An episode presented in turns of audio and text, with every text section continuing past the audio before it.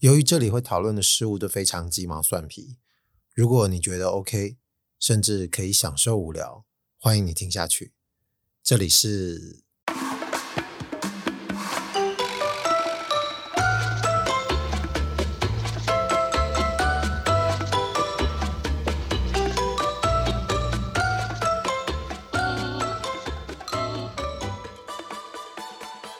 上一集不是已经跟各位预告，就是我这个节目的名称应该要改，大略的原因我记得也说了，不过毕竟已经讲了有一百多集了，所以这个习惯养成，让我在节目一开始的时候说出这个新的节目名称，未免还是会感觉到有点不大习惯。我在想，在下一集应该就可以让自己稍微比较容易进入状况了。那我在想，音乐都放过了，到目前为止，大家应该都没有听到我自己嘴巴说出这个节目的名称啊，所以我觉得到最后应该是会讲啊，就当做我觉得应该要有一个说服的过程，这个说服的过程一旦结束之后，名字就顺理成章出现了。与其说我今天是在跟各位听的神明说服说我为何要改名，那还不如说，其实我自己是趁这个机会。一边说一边对我自己确认哦，就是这确实是可接受的。那至于名称改为什么，我觉得倒并不是最重要的，不是说要有一个新的更合适的名称能够压过它，而是我现在的情况是我自己想把名字给改了。那改这个名字呢，本身就必须要让我觉得是该改，是该心安理得的改。年纪有点老的人应该都知道“网络上的芳邻”这个词是怎么来的。这个之前也说过了，应该不止一次啊。上一集也说，这个是来自于 Windows 以前早期的系统，那个时候网络才刚开始，那个时候应该是那种拨接某电的时候，就是要靠着电话线，然后从那种什么二十四 K 啊、五十六 K，后来到一二八 K 那种拨接连线的那个时期，应该是 Windows 九五，那个时候开始会出现有这个网络上的芳邻这个选项在电脑里面。那它其实是指你可以连接到别的电脑，也就是说，它的这个网络哦，并不是单指是在跟陌生人接触的这个网际网络，它指的是好比说你是在一个办公室内，在一定的区域联网内，你会看到其他的电脑在你的这边会出现，等于是一个入口的感觉，别人可能也可以从他网络上的芳邻看到你这台电脑，大家可能可以互相去存取那里面共享的资讯。基本上逻辑大概是这样，只不过是很少用，但这个名词呢，却一直会留在大家的心里面。所以说，稍作这个解释，大家就算是年纪比较轻的，应该也大概有个概念。总之，它不是我自己创的词，这可能就先种下了一个因子啊。但这个改名的动力跟缘由，我觉得借此就可以稍微再把它展开讲一下。我现在要先讲一个。我觉得不是说一定会离题啦，或者说不离题的东西，我是觉得蛮有需要讲一下。但其实我并没有办法很确定他是不是能够对照，就是自己在想改名字这件事情。但我总觉得，就也许自己讲完听完之后，看待这个改名字的事情，好像说不定有一些路线可以对照看看啊。那前面大概要看似离题，稍微讲的内容是什么？那大家可能听完不要先睡哦，虽然。我也很怕边讲边一起睡着。那这个词先不要觉得感觉到很烦，就是跟哲学有关啊。哲学有一个词叫先验跟后验，先后的先就是那个后啊，验就是经验的验，先验后验。我觉得没必要跟这种专业领域的人卖书袋，但是我相信不见得所有的人都对这个哲学有碰触太多，所以可能还是要稍微做一点比较普遍能懂的说法。所以“先验”跟“后验”这个词，如果你维基百科其实是有大略的解释的。所以我现在如果要先说的内容，应该大部分也可以先从他那样子的描述方式跟各位转述。我觉得他可能会比较容易可以理解。“先验后验”这个词比较容易会被大家知道，是跟一个哲学家有关，算是已经几百年前了。有一位叫康德的哲学家，那个时候他有一个很有名的著作叫《纯粹理性批判》。他这里面用了这个词，他这个词其实老实说也不是说他原创的，但是在他这个哲学探讨里面呢，算是还蛮常普遍使用的。啊，可是到底什么叫先验或后验啊？有些什么这个东西有先验性，或什么后验性？它大部分都是在对应我们所谓的知识这种东西，就是你理解一件事情的道理啊，要不然就是大部分是在某些名词或者是某些我们可以理解的事，但事情大部分就是一种知识嘛，也就是知识可能会有所谓的先验跟后验啊，到底是啥？就是因为他觉得我们大部分的知识都应该是关于经验，也就是我们会认为开始于经验，就是你经验了这个世界，你知道了哪些事情都是经历过的，因为由于你经历过，所以你可以得到这个知识。但是他认为知识本身其实并不是完完全全遵循就是产生的途径，也就是说，我刚前面说的那句话，他不认为是完全成立的，就你不见得是一定要经历过。才会获得这部分的知识。如果照他基础的规定来说的话，后验就一定是跟经验有关，就是跟经验的内容来决定。所以说，所以说先验这个词在这样子的理解下，可能会被我们解释为先于经验。小时候我刚听到先验的时候，我以为是先经验，好比说你未成年就先跟人搞了，不是那个，就发现错了。那先于经验这种知识。它就是对经验有可能的推理啊，然后他认为这个先验应该是来自于我们的人体，也就是说，你可能的器官、知觉、感官，它会先有一种方式去感受这个世界。比方说，我们觉得时间呐、啊，还有这个因果先后的这种概念啊，他觉得先验的知识能够掌握的，就跟这个会有关系。他如果我们一个人哦，身上这种认知器官，对于这个因果、这个规律的能力都失效的时候，他就没有办法对世界是认为是一个有规律的，就是他可以对这部分有这样子的认知。当然，这是他的看法了。维基有一个更明显的概念，他就先把这个鲜艳的知识举了一个例子，他就说有一个命题叫做：如果乔治五世在位至少四天，那么他在位就超过了三天。这句话就是在他这个先验知识上算是一个范例哦，因为他不需要其他的验证，也就是从这个内容就可以得出这个结果。因为他说四天，那肯定是满足三天的条件哦。那属于后验的话，就是另外一种命题，比方说乔治五世从一九一零年至一九三六年在位，他说这个就算是后验知识，因为他表达的内容必须是一个。你必须要有所经验，也要有所记录的行为，才能知道的知识。他没有办法根据理性能够得出或推测出来。我先假设，听到目前为止，大家都觉得，哦哦，好啦，大概是这样，知道你在讲什么。他还是有一个蛮重要的概念，我刚刚没有讲，就是认为先验这件事情，在至少康德的看法来看，他觉得这是一个必然的。后验的东西具有偶然性。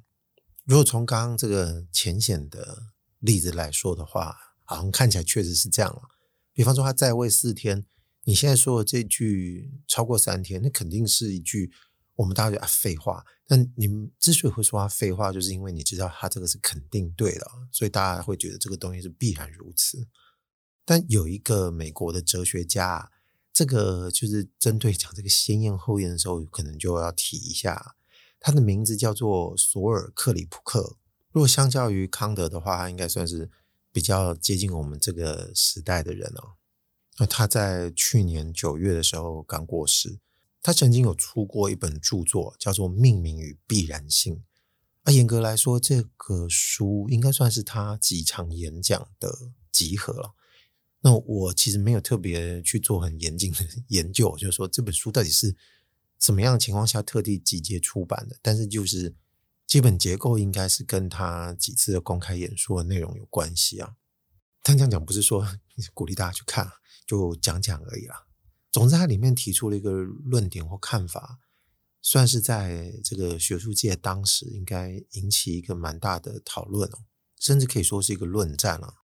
但，如果就这个著作的名称来看的话，它当然是跟。事物是怎么样被命名的有关系啊？那他认为这个名称的起源哦，就是这个渊源是跟这个比较有关系哦，但倒不会是跟被命名的这个对象，它这种有点偶然的特性有关啊。那这么说，可能前面如果稍微还没睡着的人就想说，哦，看你刚刚在说这个先验后验，那你又说到说这个可能会引起一些论战，那就代表他跟以前这个哲学大家康德对于先验后验的看法可能有点不一致哦。没错，他确实是有先批评这件事情。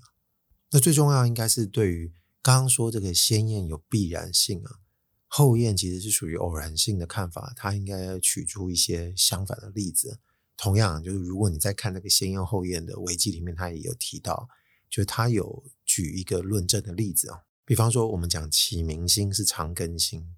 就虽然这个名字叫法不一样，但他们都是这个金星的名称哦。就是 Venus，英文叫 Venus 嘛，他们必定指的就是同一个事物，但是它这个一同性并不是一开始就知道了，就是经由一些确定核实之后，你才能够知道，所以这基本上就算是后验才能确定。那他的意思就是说，那这样算偶然性吗？因为这个结局注定就是大家就会知道，它一定是如此的。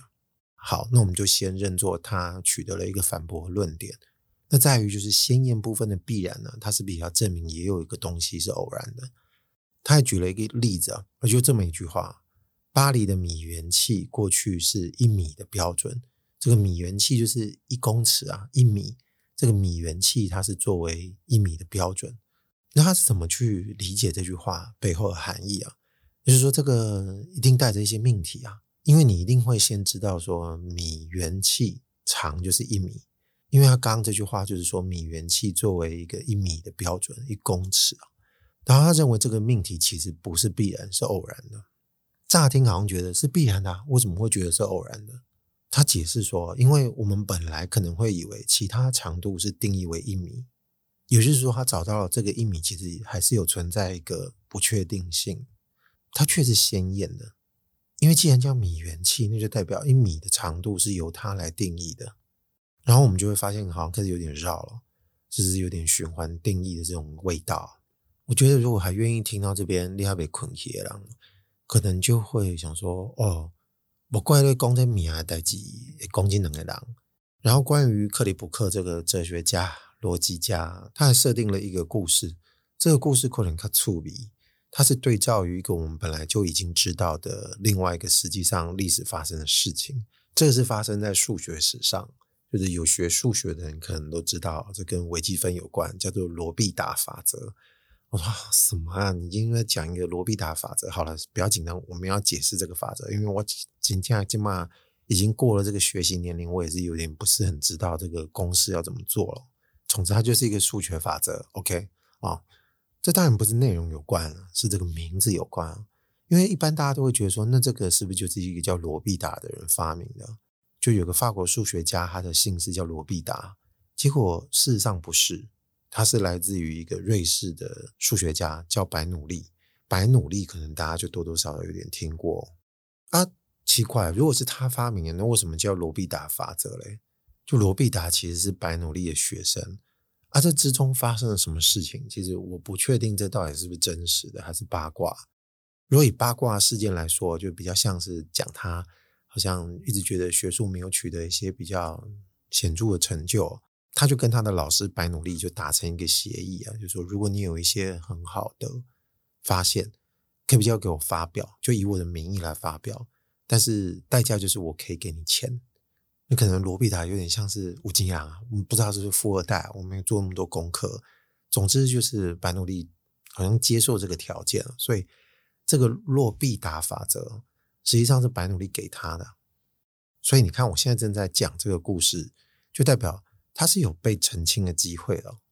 可这个故事如果全部都断了线，也就是资料没有保存，那后人可能就会觉得很简单，那名字是他的，那肯定就是罗必达发明的。但至少我们可以保留一件事情，就是白努力是白努力，罗必达是罗必达，他们发明的这一个法则呢，看是属于谁的而已。那回到刚刚说克里普克。他是创建了什么故事啊？他就是举例，好比说有一个人叫歌德啊，跟一个人叫施密特。假设他发明了一个不完全性定理，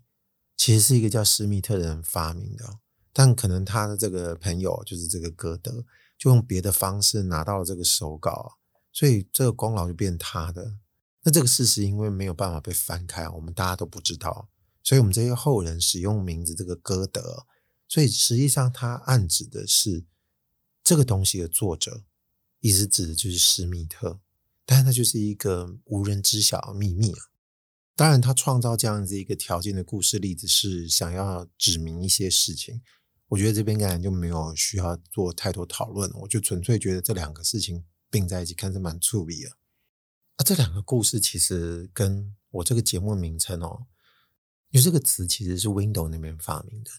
我不改 Q 来用哦，不是说我想要拿来取代它，这一点跟前面的两个故事有点不一样。而且知道的条件，是肯定是不会受到质疑的，也就是大部分人都知道这个名字是这样。你很难想象这个世界有可能会存在一个情况，就是我拿来当做我 Podcast 节目名称之后，我有把握全世界接下来的人都像失忆了一样，都不晓得这个词其实是跟 Windows 有关的。所有人都不记得那么久以前的 Windows 95曾经有这个名词，然后我甚至还可以神通广大的让微软那边的人也完全不记得这件事情，他们的资料库也完全删除。也就是当做好像大家都不记得这个词曾经出现过在这个世界上一样，这就是我所谓的不可能嘛。但假设这个不可能的技术层面被操作成功了，那这是不是就是我心安理得可以使用的状态了？对不对？啊，可是反过来最不心安理得的人其实也是我自己嘛，因为我是唯一知道这个秘密的人，是我用了一些不知道怎么样搞成的技术，让大家都忘了这个名词，只为了把这个名字占为己有。可是，像这个词，其实并不是一个知名的定理，它几乎是一个快要被大家遗忘的东西。只是你可能还有点对这个词有点印象。当初我会选择用这个名词来当节目名称，其实多多少少跟这种状态有点关系啊。不过说到这里，我觉得应该还是稍微要讲一些比较贴近大家吞得下的例子来说。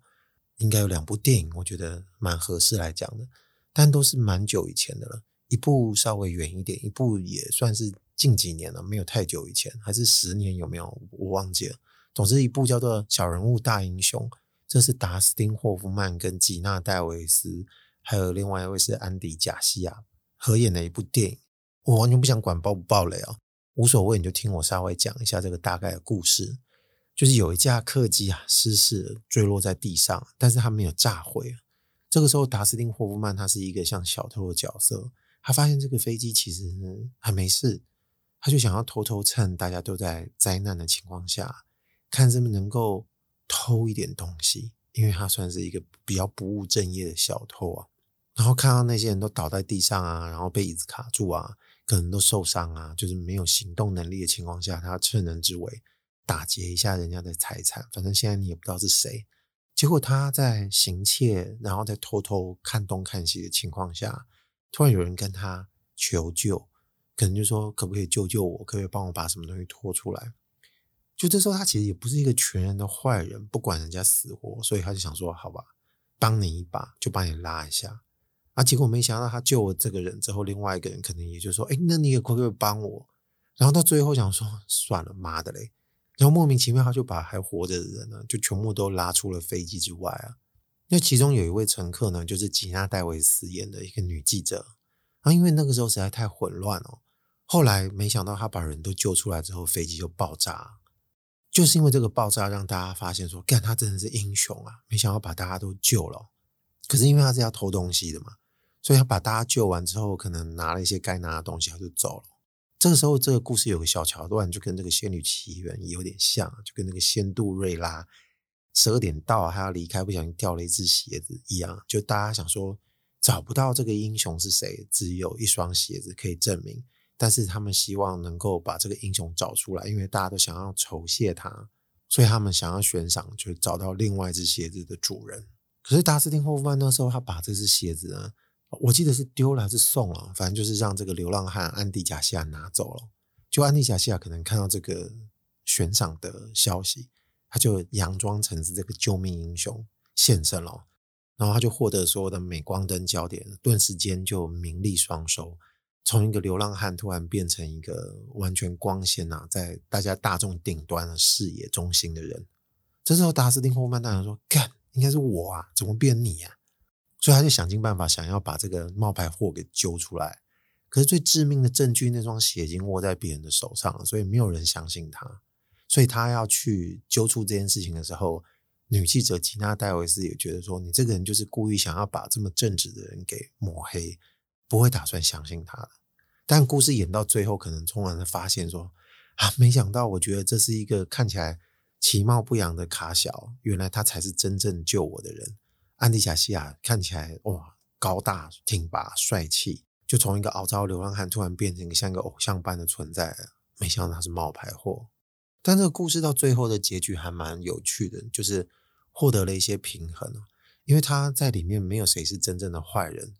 就是最后他们发现，其实安迪贾西亚本身就是一个很好的人。虽然他当初是快活不下去了，拿那双鞋，他为了这个生存的关系，所以顶替了这个身份。但是他本身其实就是一个非常具有爱心的好人。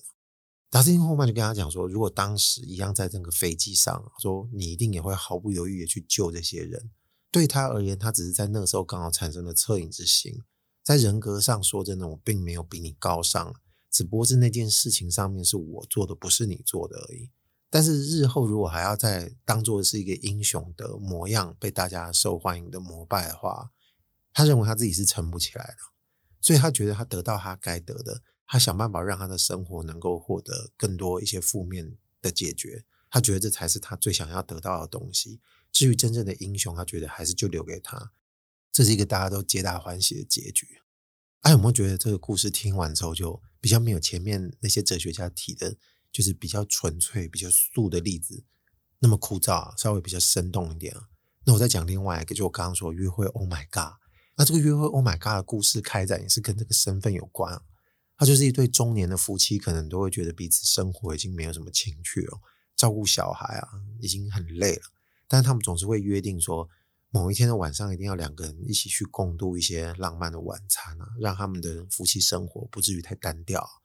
然后他们可能就住在那种纽约近郊附近的区域哦，很多人不都这样生活的吗？他们就决定某天晚上进城要去一家非常高级的餐厅用餐啊，因为他们可能先知道最近这个餐厅蛮有名的，就没想到就是很热门嘛，所以就必须要定位。等了很久都没办法等进去，因为他们没有订。那老婆可能想说：“算了，没办法，我们今天这个浪漫之夜可能就此打消吧。”结果没想到他们准备要离开的时候呢，老公还不愿意放弃。这个时候听到这个代位的人就一直在喊一对夫妻的名字，他就说：“有在吗？在吗？”然后这时候老公就想说：“看，没有人在，我们就说是我们好了。”然后就说是我们。结果老婆说：“看，竟然用别人的名字。”他老公算了，不管，反正就是吃就对了。他们就很开心的就进去里面用餐，就说：“耶。”他们非常感谢这位不知名的夫妻这对名字哦，因为他们，他们才能进去里面，就是享用这顿高级的大餐。然后里面还有一些名人在吃饭啊，享受这种上流生活的感觉。啊，结果没想到吃到一半，突然就有像黑道流氓人就进来要找他们麻烦，就说：“哎，你们是不是就那个什么夫妻？”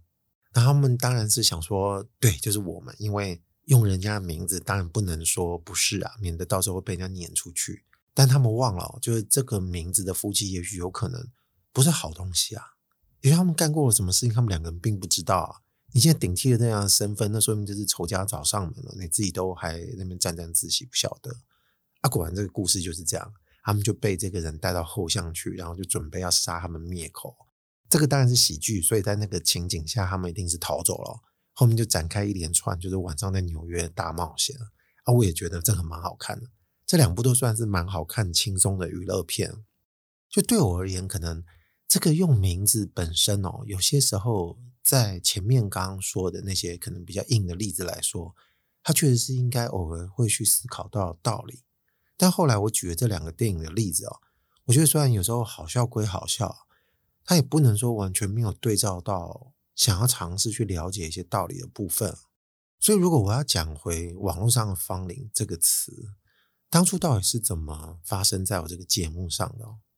当然，可能一开始并不是为了服务这个词而产生这个节目，这肯定是不可能的。这是因为我自己想讲一些我觉得可能没有人愿意讲的一些小事情。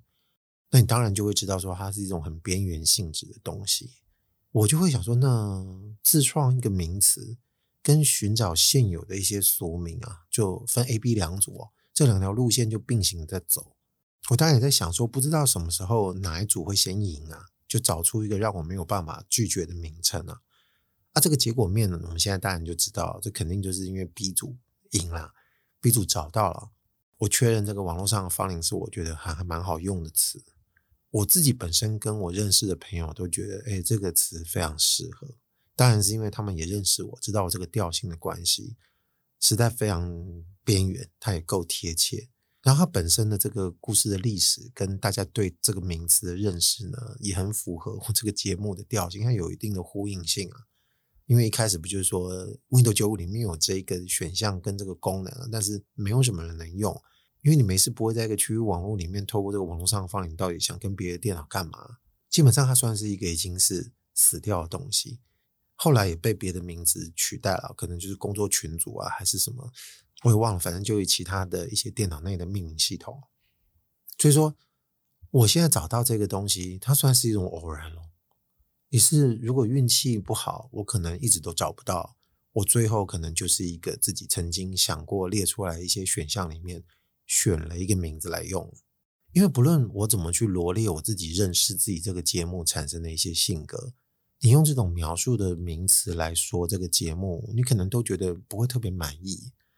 一个节目的状态哦，最本质一定都是有点混沌哦。好比说，我们今天讲其他的 podcast 知名的，你说像白天过讲时事，那他们在节目一开始也会有一些自己的形容方式啊，啊讲台通会讲干话，但其实我们自己都很清楚，就是核心呢都不会是这些很表面的，会愿意去听或者是愿意继续讲下去，其实都不是因为这个主题，要不然你都会觉得很累啊，有点累赘的感觉，更不用说这个网络上的芳邻机有点莫名其妙啊，那就在曾经那个时刻会觉得。应该没有人会用，也就是我把它捡来用呢，也许慢慢的就会变成自己的东西。那这好像也没什么不好，至少会觉得没有人会觉得这个东西有价值啊，不会有另外一个人把它捡起来。但是就是在我上一集说到，哎，突然心血来潮搜节目的时候，发现其实别人也取了这个名字，我才赫然惊觉，对，前面那个时候可能自己觉得剧情是应该如此，但事实不然。稍微想了一下，我就发现，嗯，是对，没错，这个时候确实是应该换节目名字了。而且今天如果微软没有出来靠腰说这个名字是我们的，没有人准用的情况下，那不就变大乱斗了吗？啊，刚刚举的不管是电影的这两个例子也好，或是克里普克的例子也好，还是罗必达法则这个故事也好，他说没必要演变成你后面可能都不知道会变成怎样的大乱斗。不论我们自己怎么觉得自己很贴切。那这些都是比较偏我们自己自私的期望啊，所以肯定要跟这个名字说再见。当然，我也很感谢说当初曾经有这个缘分哦，让他陪着我到现在应该也有两年的时间了。从一开始节目到现在，我靠，二零二零年，现在都二零二三了，那不就是应该快三年了啊？好了，反正这个节目呢，没意外就是继续讲下去，但是它需要一个新的名字来对应它。嗯，可能不见得说我的方向或风格因此会为那个转变，但是最重要是，我觉得我需要养成一个新的习惯，只要它必须脱胎我本来已经认知的这个词，我觉得这个就应该是足够了。而且因为这个边缘的调性，还有就是可能讲的一些东西，并并不是那么容易入耳。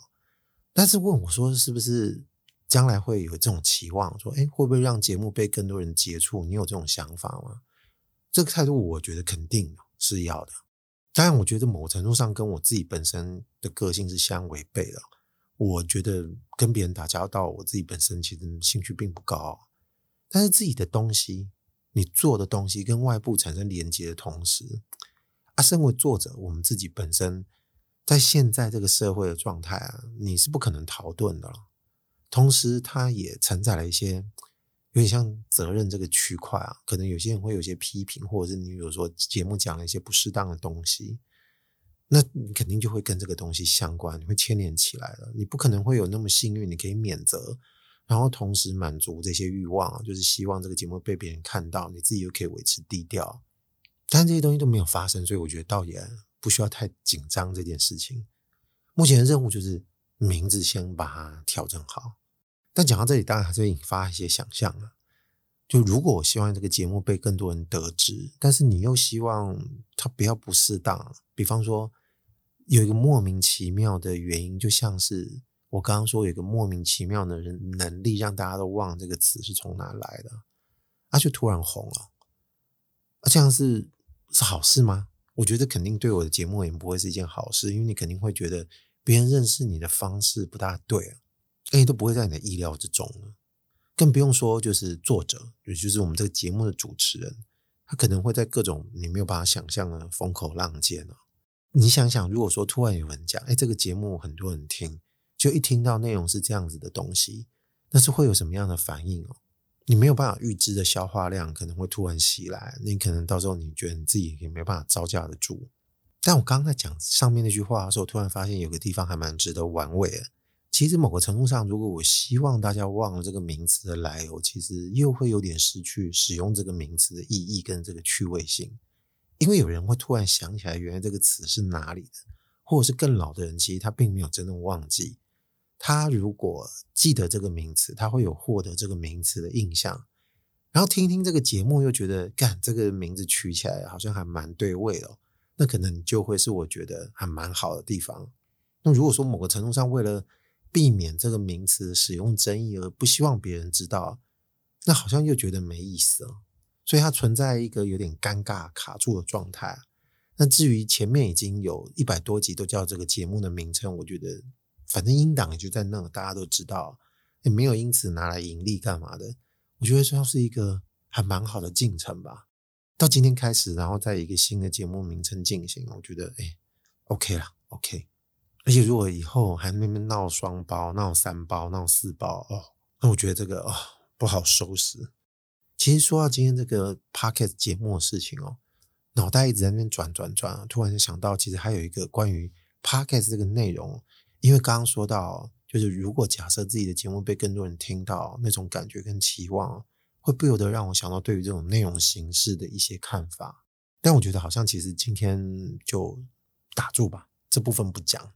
就让主题干净一点，就还是跟名字相关。最后这个闹双包、闹三包，会让我想到前几天呢、我在网络上看到一个梗图，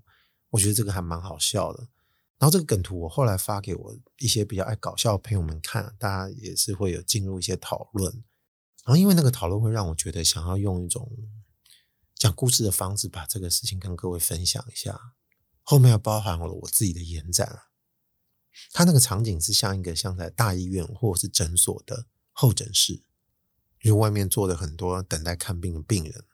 因为现在的新政策是为了保护各位的隐私，所以我们现在不会喊各位的名字。那我们现在就请痔疮那位进来吧。呃，这时候就可能说有点迟疑了，怎么办啊？痔疮的，痔疮的人呢？就没想到同时有三个人站起来，因为他们都有痔疮。所以在那个当下，痔疮很适合他们，但是没有专属的名字哦，有点难乔哎。好了，我的节目以后不是痔疮啊，我当然还是有点场所精神了。这个芳邻的词就如同我上一集说了，我会想办法把它保留。然后我需要有一个比较老派的名词来把它包裹着，需要有一种大家在这个词一听到就会有一个印象。就跟听到网络上的“芳邻”这个词，会有以前这个很老派的旧电脑使用功能上面有所连接。